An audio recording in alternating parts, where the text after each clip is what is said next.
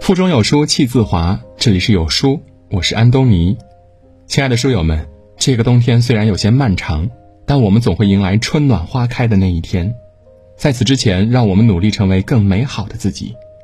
有书早晚安打卡小程序已经重磅上线了，在这儿呢，可以和千万书友一起早晚打卡，迎接更美好的人生。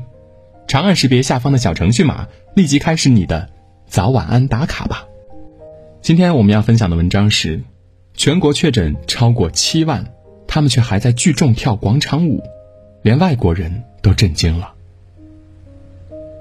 宅了这些天，相信大家今年关于财源滚滚的心愿已经实现了一大半了，圆滚滚了。毕竟我们都积极响应国家号召不出门，一旦出门就会有拖累了国家的愧疚心理。可就是这么紧张的时刻里，有这么一大群人无视国家号召，聚众跳起了广场舞、太极拳，甚至还给自己的子女安排上了相亲。最可恶的是，他们还拍小视频上传到朋友圈，唯恐天下不知。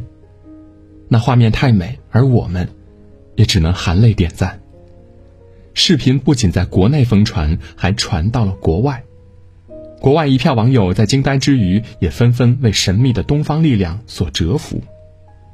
画面里的地方是武汉方舱医院，视频里的人们正在跟随医护人员跳爸爸舞。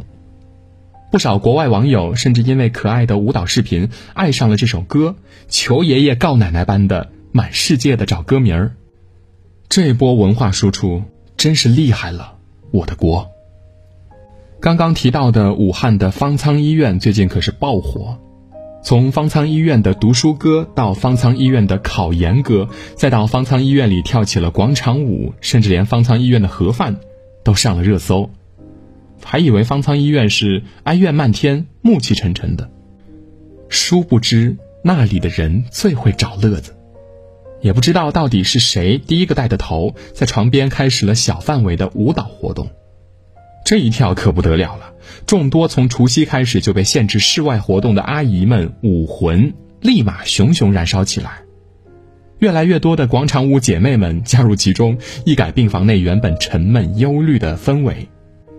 来，戴上口罩，晃动你的胯骨肘，别再为这破病而发愁了。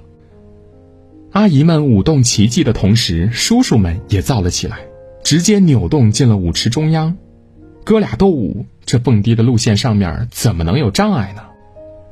在这个特殊的时期，作为全国唯一几个可以合法聚众的地方，大爷大妈们不辱使命，一起在院内 PK 斗舞，场面一度有些失控。原本领舞的医护人员再也无法占据 C 位，只能在一旁充当迷妹迷弟，为之加油打气了。估计病毒也挺无奈的，费了那么大劲儿让你们不能再走进广场占地为王，结果你们在医院里还能如此嚣张呢？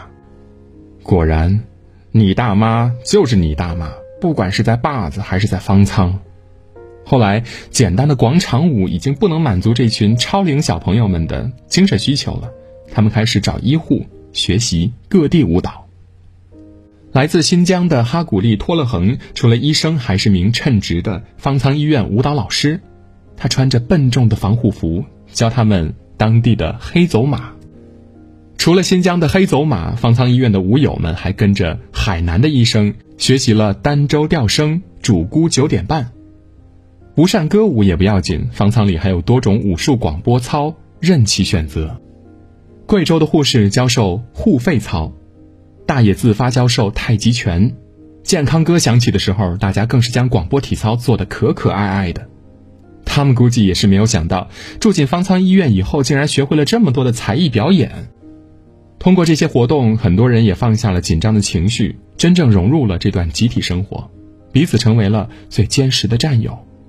甚至还有一些热心的大叔大妈，已经开始为家里的单身青年们张罗起了相亲。他们约定好，出院之后。就要马上安排，更有等不及的，直接在方舱里就给孩子安排的妥妥当当的。这样乐观的好心态，谁瞧上去也一个个都是锦鲤的好苗子。病魔不可怕，可怕的是你放弃了生活的希望了。在方舱医院里，每个人都真切的感觉到了那句话：风能吹灭蜡烛，却让山火越烧越旺。方舱医院好像忘记了自己是一个正经医院的身份，正如住在这里的人也都无视了自己生病的事实。有一个患者实在是无聊，推着小车学起了列车乘务员，瓜子儿、矿泉水要不要？这样简单的表演不能满足他丰富多彩的内心，于是他又升级了自己的小剧场。别说医护人员了，隔着屏幕我们都快笑喷了。能在病房里听到爽朗的笑声是一件很难得的事情，在方舱医院里，医生们不仅要当医生，还要当文艺委员和保健委员。一系列的活动之后，他们收获的就是患者的欢笑和心理舒缓。他们也在高压的工作里被患者们给同化了。众所周知，疫情期间，医生们都要套上了厚厚的防护服，在背后写上名字，也都成了他们的习惯。但方舱医院的医生们背后写的却是“周黑鸭热干面”，没别的原因，就是馋了。也有例外的，比如胡歌老婆，就连胡歌本人也站出来官宣了一把。这股劲头，病魔怕是不敢轻易动手的。让病魔望而却步的，除了动起来的，还有一批静下来的。此前在武汉方舱医院投入使用的当天。一位在病床上安静看书的男子被媒体镜头记录下，迅速走红，被网友亲切称为“清流读书哥”。很多网友好奇他手中究竟是一本什么书啊？就顺着他封面上的 M，开始了探究之旅。原来这本书是美国学者弗朗西斯·福山的《政治秩序的起源：从前人类时代到法国大革命》。有趣的是，弗朗西斯·福山得知此事后，在自己的推特上转发了这条新闻。一名高三男孩在专心做数学作业的照片也在网络上疯传。他住进来之前已经完成了寒假作业，要考试的六门参考资料都已经带来了医院。我要充分利用这有限的时间进行最后的冲刺，不能掉队。有一名大三的学生边治疗边学习考研英语。他说自己的愿望是考上武汉大学。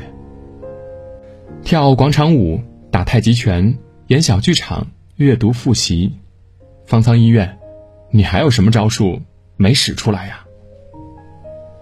面对方舱里的各色情景，网友们也纷纷为他们点赞。有人说，看着这一幕又一幕，真是又想哭又想笑啊。在这世上，就算满地都是悲伤，还是有人能抬起头来看到月光。而我们的月光这几天，通通来自方舱。有人说，从未感觉广场舞的配乐有多动听，直到他们在武汉的方舱医院里响起。有人说，感觉他们笑起来的时候，我们离胜利好像就又近了一步。二零二零年的开局，我们每个人都始料不及。但看到了方舱里的他们，很多人都是心头一热，感觉被治愈了。有的人真的是在身体力行那句话：真正的英雄主义是在看清生活后，依旧热爱生活。这就是疫情之下的芸芸众生群像，他们来自各行各业，或拮据，或富有，他们又来自五湖四海，彼此素不相识，但就因为这一场疫情，他们聚在了一起。同在尘埃里，也同在疼痛里。可他们彼此都有一个信念：疫情终会过去，春天马上到来。他们骨子里的乐观和坚韧，透过层层阴霾，闪烁着浪漫的微光。微光虽小，汇聚在一起，就是满天光亮啊！尽管这个冬天有些长，有些难熬，有些冷。但这些点滴一点一点捂热我们的心，一点一点照亮这个黑夜。我们都深信，这些活生生的英雄会早一点走进熙攘的人群里，同我们一起热气腾腾的过每一天。点个再看，疫情，我们不怕不怕了。今天的文章就到这里。在这个碎片化的时代，你有多久没有读完一本书了？长按扫描文末的二维码，在有书公众号菜单免费领取五十二本好书，每天有主播读给你听。如果你喜欢今天的文章，记得在文章的末尾点个再看，或者把文章分享至朋友圈，让更多的朋友和有书一起成长。我是安东尼，明天清晨我依旧在有书等你。早安。